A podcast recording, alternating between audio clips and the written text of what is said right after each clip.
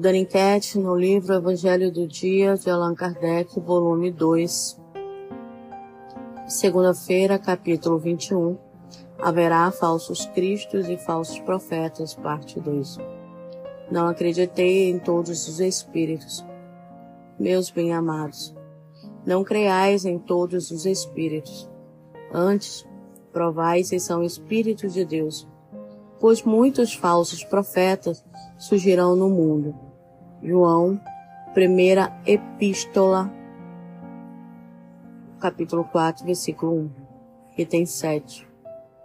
Os fenômenos espíritas, ao contrário de autorizar os falsos cristos e os falsos profetas, como algumas pessoas gostam de dizer, vem dar-lhes o golpe fatal. Não soliciteis ao Espiritismo milagres ou prodígio, pois ele declara categoricamente que não os produz. Tal como a física, a química, a astronomia e a geologia vieram revelar as leis do mundo material. O Espiritismo vem revelar outras leis desconhecidas que regem as relações entre o mundo físico e o mundo espiritual, e que, da mesma forma que as leis científicas, são igualmente leis da natureza. Ao dar uma explicação para determinada categoria de fenômenos até então incompreendidos, o Espiritismo acaba com o que ainda permanecia no âmbito do prodigioso. Portanto, aqueles que se sentissem tentados a explorar esses fenômenos em proveito próprio, fazendo-se passado por enviados de Deus, não conseguiriam enganar os crédulos por muito tempo, e logo seriam desmascarados. Aliás, tal como foi dito, esses fenômenos por si só nada provam, pois a missão se prova por efeitos morais, o que não é dado a qualquer um produzir. Esse é um dos resultados do desenvolvimento da ciência espírita. Ao pesquisar a causa de alguns fenômenos, ela ergue o véu que encobria muitos mistérios.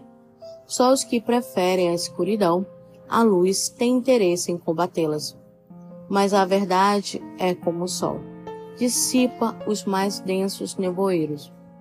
O Espiritismo vem revelar uma outra categoria, bem mais perigosa, de falsos cristos e falsos profetas, que se encontram não entre os homens, mas entre os desencarnados, é a categoria dos espíritos mistificadores, hipócritas, orgulhosos e falsos sábios que passaram da terra para a erraticidade e se disfarçam com nomes veneráveis para tentar fazer com que suas ideias sejam aceitas, sendo elas muitas vezes as mais extravagantes e absurdas.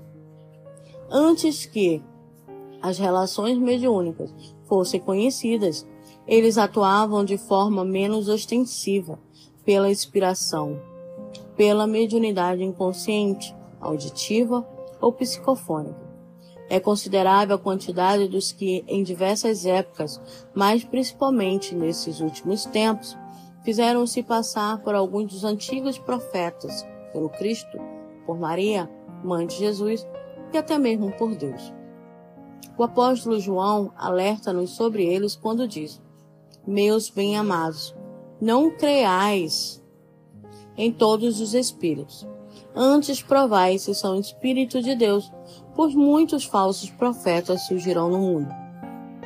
O Espiritismo oferece os meios para colocá-los à prova, ao indicar os atributos pelos quais se reconhece os bons espíritos, atributos sempre morais e nunca materiais. É para distinguir os bons dos maus espíritos que se podem aplicar, principalmente estas palavras de Jesus. Reconhece a qualidade da árvore por seus frutos. Uma árvore boa não pode dar maus frutos, e uma árvore má não pode dar frutos bons. Julgam-se os espíritos pela qualidade de suas obras, como uma árvore pela qualidade de seus frutos. O Livro dos Espíritos. Questão 128.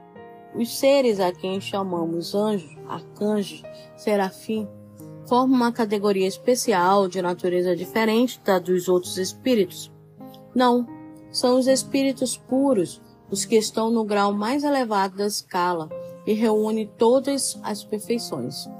Geralmente, a palavra anjo desperta a idade de perfeição moral. No entanto, muitas vezes é aplicada a todos os seres bons e maus que não fazem parte da humanidade. Dizem-se anjo bom e anjo mau, anjo de luz e anjo das trevas. Nesse caso, anjo é sinônimo de espírito ou gênio. Aqui tomamos o termo em sua acepção favorável.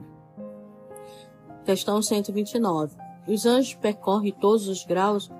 Percorreram todos os graus, mas como já dissemos, uns aceitaram sua missão sem reclamar chegaram mais depressa, outros levaram um tempo mais ou menos longo para atingir a perfeição. Questão 130.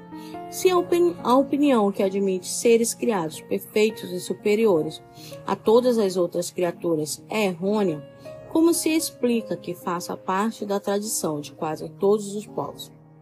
Não te esqueças que o mundo não existe desde toda a eternidade, e muito antes que ele existisse, já havia espíritos que tinham atingido o grau supremo. Por isso, os homens pensaram que eles sempre tivessem sido assim. 131. Há demônios no sentido que se atribui a esta palavra? Se houvesse demônio, seriam obra de Deus. E acaso Deus seria justo e bom se tivesse criado seres eternamente votados ao mal e infelizes? Se há demônios, é no teu mundo inferior e em outros semelhantes que ele vive. Os homens hipócritas é que transformam um Deus justo num Deus vingativo e pensam agradá-lo com as abominações que em seu nome cometem. Vida plena. Tenho educado minha visão e audição, tanto quanto as palavras e a maneira? Se, sendo sincero, não, porque ainda gostamos de um pouco de maledicência, gostamos de estar ouvindo algo que não se deve ou falando. Então a gente vai aos poucos educando, né, de um momento ao outro que vamos mudar. Aí hoje eu não quero fofocar, hoje eu não quero saber disso. Aí hoje eu não vou escutar esse tipo de música. Ou, né, não quero ouvir fofoquinha, isso aqui. Então vamos ser sinceros e aos poucos galgando, né, esse espaço. Prece. Para entrarmos completamente em graça junto de vós, ó Deus, ensinai-nos a ser aplicados de hoje em diante não somente a não fazer o mal, mas a fazer o bem, e, sobretudo, a reparar o mal que fizemos. Então, teremos satisfeito a vossa justiça. Cada boa ação pagará uma de nossas faltas passadas. Que assim seja.